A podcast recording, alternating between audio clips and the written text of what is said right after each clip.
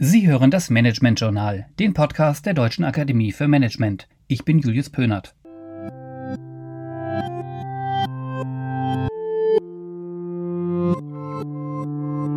In meinem letzten Podcast habe ich über Beschäftigungs- und Anstellungsarten im Kulturmanagement gesprochen. Heute möchte ich noch einmal genauer auf die verschiedenen Arbeitgeber im Kulturbereich eingehen. Grundlegend können wir als rechtliches Kriterium zwischen öffentlichen und privaten Institutionen unterscheiden. Diese Betriebe sind auch nach gewinnwirtschaftlichen Kriterien zu unterteilen, in kommerzielle, also gewinnorientierte Betriebe und in gemeinnützige Betriebe. In Deutschland sind gewinnorientierte öffentliche kulturelle Einrichtungen faktisch nicht relevant. Zwar werden diese, oft in Form einer GmbH oder eines Eigenbetriebes, nach den Regeln einer wirtschaftlichen Betriebsführung geleitet. Sie arbeiten aber dennoch defizitär, denn die Förderung von Kultur und die Investition in diese steht im Fokus dieser Betriebe. Ein kommunales Museum oder ein städtisches Theater wären hierfür gute Beispiele. Im privatwirtschaftlichen Bereich gibt es zunächst auch gemeinnützige Vereine, Organisationen und Betriebe, die keinen finanziellen Gewinn erwirtschaften. Ein Beispiel sind hier Kunst- oder Kulturvereine, diese werden durch Mitgliedsbeiträge und öffentliche Fördermittel finanziert. Zu guter Letzt gibt es natürlich auch private Kulturbetriebe mit kommerziellen Interessen. Diese müssen sich eigenständig und ohne staatliche oder kommunale Förderung finanzieren. In Reinform trifft dies zum Beispiel auf große Musicaltheater zu. Natürlich gibt es auch hier Mischformen. Viele gewinnorientierte Theater erhalten ebenso Möglichkeiten, sich für Projektförderung oder institutionelle Förderung zu bewerben. Ihre Aufgaben in all diesen Betrieben sind ähnlich. Ziel ist es letztlich bei allen, ein kulturell ansprechendes Erlebnis zu schaffen. Die Mittel, mit denen dies erreicht wird, und die Zielsetzung sind aber verschieden. Während ein öffentlicher Betrieb gewagte Projekte ohne finanzielle Folgen an den Start bringt, muss sich ein privater Betrieb an den Zuschauerinteressen orientieren, um erfolgreich zu sein. Ein Theater in öffentlicher Hand wird versuchen, eine kulturelle Grundversorgung herzustellen und mit einer Vielzahl an Produktionen in einem Repertoirebetrieb seiner Stadt ein möglichst breites Spektrum zu bieten. Ein privates Theater hingegen wird die hohen Investitionskosten in eine neue Produktion wieder einspielen müssen. Die Produktion muss so erfolgreich sein, dass sie im Ensuite-Betrieb immer wieder gespielt wird und im besten Fall lange Zeit Gäste aus dem Umland anzieht. Im Kulturmanagement sind sie dementsprechend auch vom Erfolg des jeweiligen Projektes abhängig. Auch in ihrer Bezahlung, die beim privatwirtschaftlichen Betrieb natürlich Verhandlungssache ist, sind nach unten und oben theoretisch kaum Grenzen gesetzt.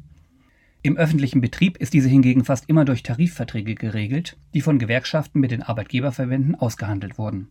Große Gewerkschaften wie die Dienstleistungsgewerkschaft Verdi, aber auch kleinere Spartengewerkschaften und Vereine, zum Beispiel die Genossenschaft Deutscher Bühnenangehöriger oder die Deutsche Orchestervereinigung, haben eine Vielzahl von Mitgliedern in Kulturbetrieben.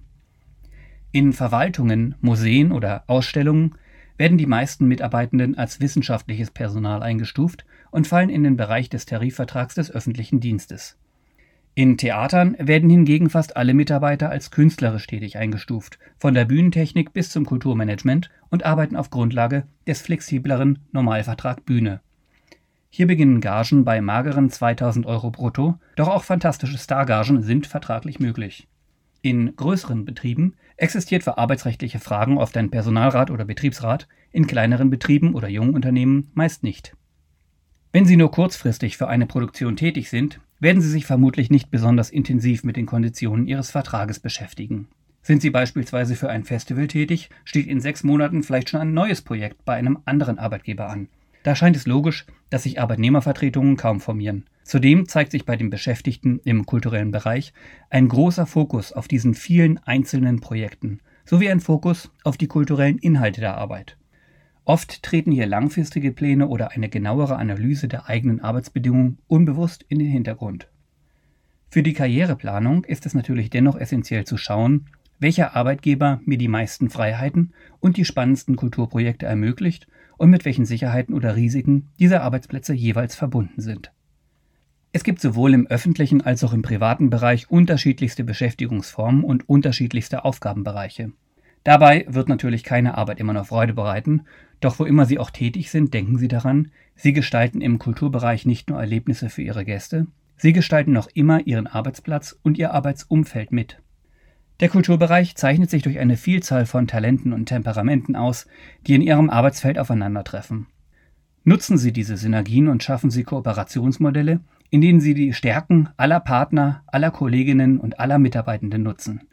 Dies zu sagen klingt vielleicht einfach, es umzusetzen ist natürlich schwer, aber wir arbeiten ja nicht im Kulturmanagement, um einen einfachen Job zu haben, oder?